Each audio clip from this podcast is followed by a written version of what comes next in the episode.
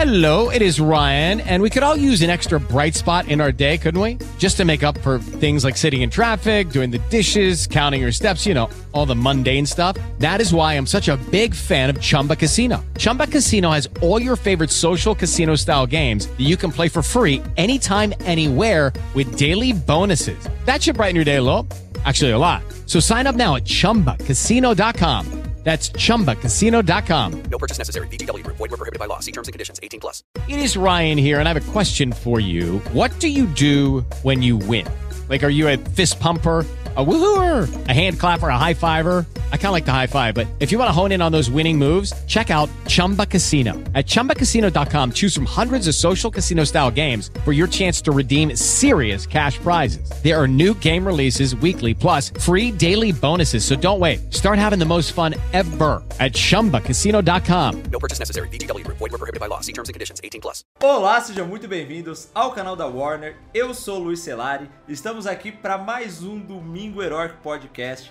Nessa semana a gente vai falar sobre a origem do multiverso, que é um conceito que tá todo mundo usando hoje em dia aí nos cinemas, nas séries, né? Virou desculpa para tudo agora o multiverso, mas ele surgiu há um tempo atrás e foi com a DC Comics. E para me ajudar a passar esse conteúdo para vocês, eu trouxe aqui ele, que é o chileno mais amado do Brasil, um dos maiores especialistas em quadrinhos, ele que cansou de apenas ler quadrinho, começou a escrever também, que é o Rino Félix do Nerd All Stars. Fala galera, fala Luiz, valeu pelo convite aí. Fala, tamo junto. Como é que você tá, cara? Tá bom? Tô bem, tô bem. Trabalhando bem. bastante, gravando bastante, escrevendo bastante. Assim que é bom, né? E é, eu já comecei falando disso porque é um assunto legal pra gente entrar, porque você não é um cara que tem propriedade só em contar histórias em quadrinhos, você escreve também. Você virou quadrinista, né? É, então, eu lancei o meu quadrinho que ainda tá sendo lançado, inclusive ele não terminou. São seis edições, foram lançadas três até agora, mas eu acho que com o costume de contar as histórias faladas é, num, num vídeo e tudo mais, eu acho que escrever isso veio que meio natural. Então foi, foi tranquilo, foi tranquilo até. Eu acho que você leu todas que tinha e falou: ah, não tem mais história pra eu ler, vou ter que escrever agora pra eu poder ter história nova pra ler. Quase isso, foi quase isso. E tá lançando ainda o seu quadrinho, como que é o nome dele? Tá lançando, chama Omerta. Tá sendo lançado pelo, pela editora Guará, no Almanac da Guará, e foram lançados três, três capítulos que fecham o primeiro arco ali. Agora são mais três capítulos que encerram a história completa. Ah, Aí- que bacana. Aí termina. E cara, uma coisa que eu queria te perguntar, que vai até embasar um pouco aqui o nosso papo, né? Quando você começou a escrever as suas histórias, a sua perspectiva de dos quadrinhos, ela mudou? Tipo, do jeito que você via as histórias antes, como se quando você passou pro lado do escritor, você passou a ver tudo aquilo de um jeito diferente? Na verdade, eu já, eu já tenho um pouco essa bagagem porque eu, eu estudei jogos. Eu me formei em jogos digitais. Então, no curso de jogos, você já tem a, a- aquela visão de como é escrever um roteiro, né? De como é criar um mundo. Eu acho que, na verdade, foi meio que ao contrário. Com já esse conhecimento de como é uma criação de um mundo, de um roteiro, de uma história, uma narrativa e tudo mais, isso me ajudou a entender os quadrinhos na leitura. Então, quando eu passo nos vídeos a minha opinião e tudo mais, eu já tenho essa visão meio que embasada aí no que eu estudei. E a partir disso é mais fácil fazer a, a escrita, né? Porque eu já tenho essa Sim. base em dois pontos aí, tanto na, na- no, no estudo quanto na prática. Então, para fazer foi mais fácil. Então assim você já tinha a visão do que o criador queria passar com aquela história desde o começo, né? Quando É. você vai criar os vídeos e tudo mais. Isso é importante pra gente entrar aqui também, porque o multiverso, que é esse conceito que é o tema aqui do nosso podcast, né? Ele não foi um conceito que o cara criou desde o começo, né? Quando ele foi falar, ah, vou fazer um multiverso aqui, vou fazer vários universos. Ele foi meio que acontecendo sozinho, né? Quem criou o multiverso nos quadrinhos foi a DC. Uhum. né? O, o multiverso é um conceito que existe na nossa vida, né? Que os cientistas estudam e tudo mais, a possibilidade de existir outros universos. E por que que tem um nome, né? Multiverso. O universo é o que a gente tá, é um um, né? É único, é Sim. universo. Então, mais de um, né? Multiverso. Então, vem daí. E meio que pegando isso, sem querer, acabou sendo introduzido esse conceito nos quadrinhos. Que foi meio que um, uma desculpa que a DC arranjou para começar a criar novos personagens, criar novas histórias, e a culpa de tudo isso a gente sabe que é do Flash, né? Como sim, sempre. Sim, é. O Flash foi o cara que colocou esse conceito nos quadrinhos, né? Se eu me lembro bem, foi a HQ O Flash dos Dois Mundos que mostrou isso, isso pela primeira vez, né? É, é, é o quadrinho Flash número 123. Isso daí foi em 1961. Sim. Mas na verdade foi foi uma desculpa. Isso surgiu pela primeira vez ali, né, em 1961, no Flash, no Flash de Dois Mundos. É, que foi a primeira vez que o Flash Barry Allen encontrou fisicamente o Flash Jay Garrick, que é o primeiro Flash dos, dos quadrinhos da DC. A ideia, na verdade, apareceu aí, mas tudo isso começou de novo por culpa do Flash quando ele foi criado, quando Sim. o Barry Allen foi criado. Porque quando ele apareceu em 1956, que ele começou essa nova leva de personagens novos numa repaginada do que era da Era de Ouro, é...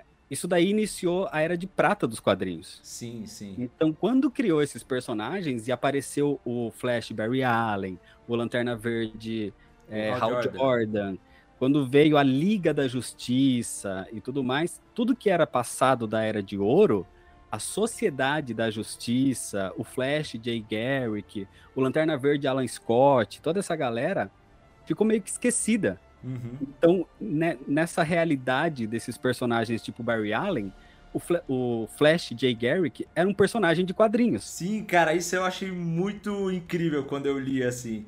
Porque o Jay existia como Flash na outra realidade, só que na realidade do Barry ele era, era, era história de revista em quadrinho, né? É, é uma coisa um... muito metalinguagem, assim.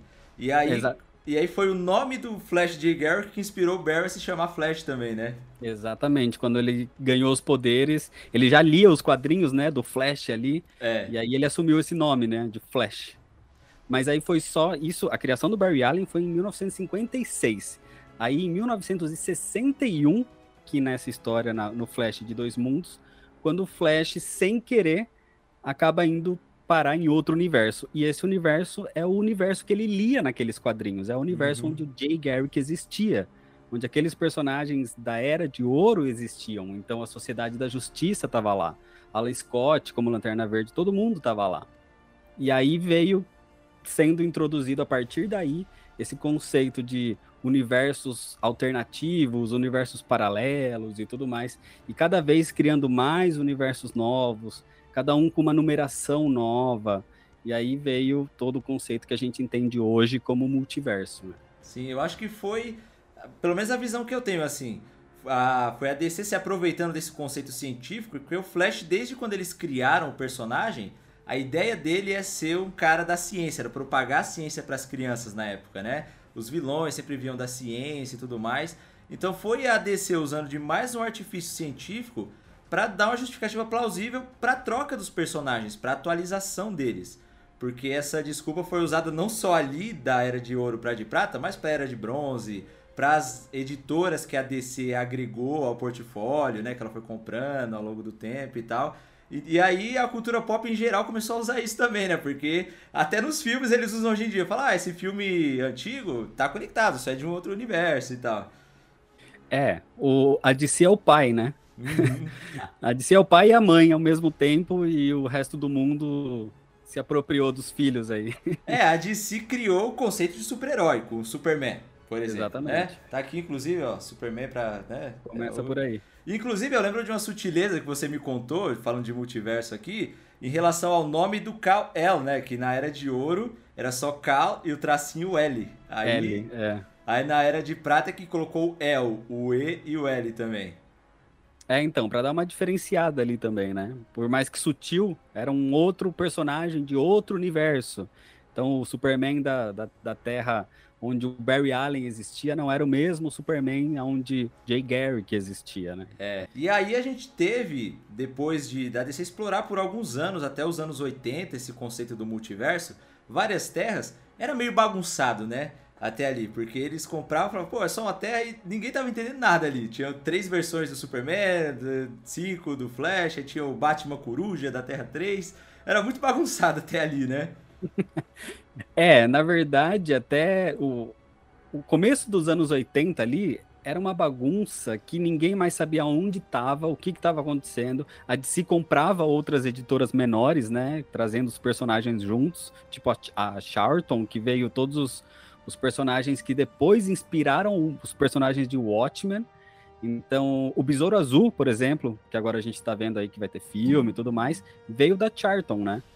O o Pacificador, é, veio também o da Wiz, veio o Shazam, e, então várias editoras menores eles foram comprando e agregando, e cada nova aquisição eles falavam que era um universo alternativo, um, um dos universos do, do multiverso que tinha infinitos universos. Nesse momento, as próprias histórias dentro do- da cronologia oficial se mesclavam com, outra, com outros universos. Então, tinha momentos que a Sociedade da Justiça pedia ajuda para a Liga da Justiça, e aí eles se juntavam em universos, é, outros universos, e lutavam juntos e tudo mais. Então, era meio confuso, até que os próprios editores começaram a ficar tão confusos que não sabiam mais o que era o que, aonde estava o que. Uhum. Aí a própria DC falou: vamos fazer o seguinte, vamos arrumar essa casa, vamos acabar com isso de infinitos universos e vamos deixar tudo de um jeito só para novos leitores, porque, pô, a DC nasceu em 1938, 38. Então até 1980 e pouco, ali, 80 e comecinho, vamos falar assim, Uhum. passou muito tempo. Mais de 40 anos, né?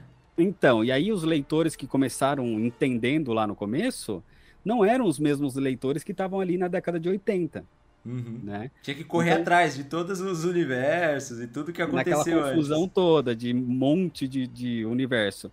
Até que a DC falou: vamos arrumar essa casa, vamos apagar esses infinitos universos, mas vamos fazer isso numa história bem feita, com um roteiro bem escrito, com uma motivação muito boa.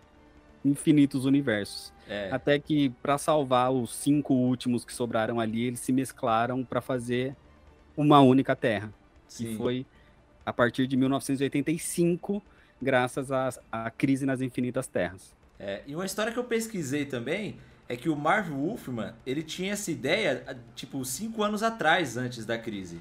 Aí ele levava pra DC e os caras prepararam realmente um terreno pra poder fazer isso acontecer, porque é que nem você falou, pegou tudo que a DC tinha até ali, nesses últimos anos, e culminou numa história só, né? E pra mim, cara, é uma das histórias que eu mais gosto, de todas. É, é uma das mais importantes da DC, uma das mais importantes dos quadrinhos. É, no próprio encadernado brasileiro mesmo da Crise nas Infinitas Terras tem essa história que eles falam de que eu não lembro quem, qual é o nome da, da pessoa que foi é, foi contratada para estudar a DC por cinco anos, para ler Uhum. todos os quadrinhos da DC em cinco anos, para chegar com todas as informações e não ter problema ou erro ou qualquer coisa do tipo para fazer a crise nas infinitas terras. Então foi um negócio muito bem estudado, muito bem escrito, muito bem desenhado, inclusive pelo George Pérez que deixou a gente aí esses, Sim, esses sim. tempos, né? Mas é uma história fantástica para todo para todos os quadrinhos de super-heróis, pelo menos. Sim. E aí, depois da crise que mesclou os cinco últimos universos em um só, a DC ficou um ano, alguns anos sem abo- abordar multiverso, né? A gente ficou É, ali aí- um longo período só com a Terra. Na cronologia oficial, ficou só com uma terra oficial, que era a chamada Nova É. Terra, né? Aí sim surgiu o selo Elseworlds. Porque o selo Elseworlds, ele vem já com essa proposta de que a gente vai te contar essa história de um personagem ou de um grupo ou o que seja, mas você já tá sabendo que isso daqui não se passa na cronologia oficial. Isso daqui é em algum lugar de algum universo ou qualquer coisa do tipo. Então aí sim vem o selo Elseworlds e ele começa a criar esses, essas histórias paralelas, que não necessariamente são infinitas, não são terras infinitas nem nada do tipo. Mas isso é, é- é pontual. Uhum. Então, Na cronologia oficial continuava uma única Terra e essas histórias que apareciam de vez em quando aí, como Reino do Amanhã, que é também um dos melhores quadrinhos da DC. Isso vem em, na década de 90. Então tem também o primeiro Elseworlds, que é o Batman. É, é o Gotham by Gaslight, Sim, sim. que é o 1882, acho que é traduzido aqui no Brasil. no século, num outro século antes do É, século na era 20, né? vitoriana É. e tudo mais.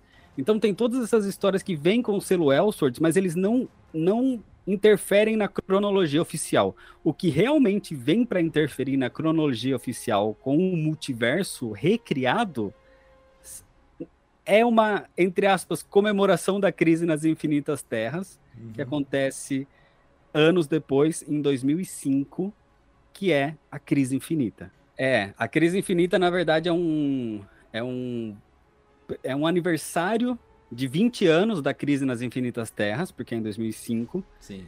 e ele pega o finalzinho da crise, da, da primeira crise, e pega só aqueles personagens que ficaram fora, que é o Superboy Prime, Uhum. o Alexander Luthor, da Sim. Terra 3 lá, o Superman, da Terra é, da Era de Ouro, né, da Terra Uhum. 2, e a Lois Lane, que é a esposa dele também, da Terra 2. E ele pega esses quatro personagens e a partir deles que vem todo o, o problema para trazer o multiverso de volta. Só que dessa vez vem um, um multiverso meio que controlado. É os novos 52, né? Então, na verdade, ainda não é os novos Ah, 52. Sim, sim. A partir daí vem os 52 universos. sim. A partir daí é criado de novo um multiverso com 52 universos só. Uhum. E aí esses 52 universos é colocado, por exemplo, as histórias dos Elseworlds. Então o Reino da Manhã é uma das dos universos desses 52. Sim. Os novos 52 vêm depois em 2011, depois do Flashpoint. Hum. De novo o Flash fazendo cagada na É, DC, né? sim. E história, inclusive, que vai chegar no filme agora, né? Eles estão pegando esse conceito do multiverso levando para os cinemas agora. E vai ser o Flash de novo que vai levar isso para descer agora. Exatamente. Espero que, que realmente abra um, um multiverso aí real. É. E é- porque aí os novos 52 eles vêm meio que pra dar uma rebutada nesses universos, mas ainda mantendo os 52. Uhum. Então são já tinha os 52 desde 2005. Em 2011 vem essa nova fase que são os novos 52. Sim. Aí a gente. Inclusive, eu lembro que os Novos 52 trouxeram muitas mudanças no Superman, não só na personalidade, deram nerfadinha nos poderes dele, né? No design. A crise, nas- a- aliás, a era de prata já nerfou, né? É, porque na, o pré-crise era. O cara arrastava o planeta nas costas. Era, Exatamente. né, era muito aqui. insano aquilo ali. Então, beleza. Aí o pós-crise era mais aceitável, né? Sim. Aí, quando veio os Novos 52, eu lembro que os fãs não curtiram tanto, né? A gente viu que o Wally West original também meio que saiu da cronologia, que era um personagem muito querido. Uhum. E aí, depois veio o Renascimento que mesclou o Superman, aí separou, falou, não, os 952 era só outra Terra, gente. De novo o multiverso servindo como desculpa, né, pra consertar. É, o multiverso é uma, é uma boa desculpa. É Aí que tá. Ele é uma boa desculpa pra tudo, porque você pode falar que aquilo realmente aconteceu. E é o que a DC fez. A DC falou isso com o Renascimento, que os Novos 52 realmente aconteceram. Mas, assim como qualquer outra história da DC, também aconteceu em algum momento do multiverso. É, mas quando eles criaram no início, a intenção era como se, não, mudou a linha oficial, né? Sim, é eles como- queriam fazer meio que o que a crise nas infinitas terras fez, né? De rebutar total, apagar o que foi e começar de novo. Mas não foi muito bem aceito, né? É. Então, não tinha muito boas histórias assim. É, alguns personagens foram esquecidos, então tudo que o, o próprio Wally West passou desde 1985, quando o Barry Allen sumiu, até 2005, 2009, quando ele realmente volta, era o, o Flash oficial era o Wally West. Sim. E aí, a partir dos Novos 52, o Wally West basicamente nem existia. É, aí os fãs falaram, pô, não seria legal, Rini, se a gente tivesse essa desculpa pra nossa vida? A gente fez uma coisa errada e fala, não, era só outro universo. É, era, era quieto. outro.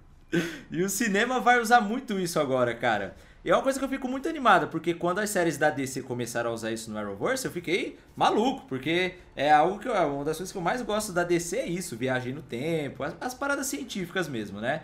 Eu sou muito fã, eu acho que é o a alma da DC. Se Uhum. pudesse definir a DC em uma palavra assim, seria isso. Multiverso, realidades alternativas, ficção científica, faz a gente sonhar em como poderia ser a nossa vida, né? E aí, cara, ver isso agora no cinema, que é o. Acho que é o ápice da cultura pop hoje em dia, né? O, o sucesso que as histórias em quadrinhos vêm fazendo no cinema, a receita que elas vêm gerando, o número de pessoas que vem alcançando, é um negócio gigantesco. E, por exemplo, quando eu li o Crise nas Infinitas Terras, o jeito da história ali, eu, acha, eu achei isso meio que inadaptável, sabe? Como que a gente vai ter um Uhum. filme contando uma parada assim, explicando tudo isso? E agora a gente vai ter o filme do Flash, que por mais que não vai ser uma crise nas Infinitas Terras, vai ter multiversos também, cara. Sim. É, então, muita coisa é, que a gente achava meio que impossível tá acontecendo, né? Uhum. E esse lance de, de multiverso também há um tempo era a gente achava meio impossível explicar isso para um grande público.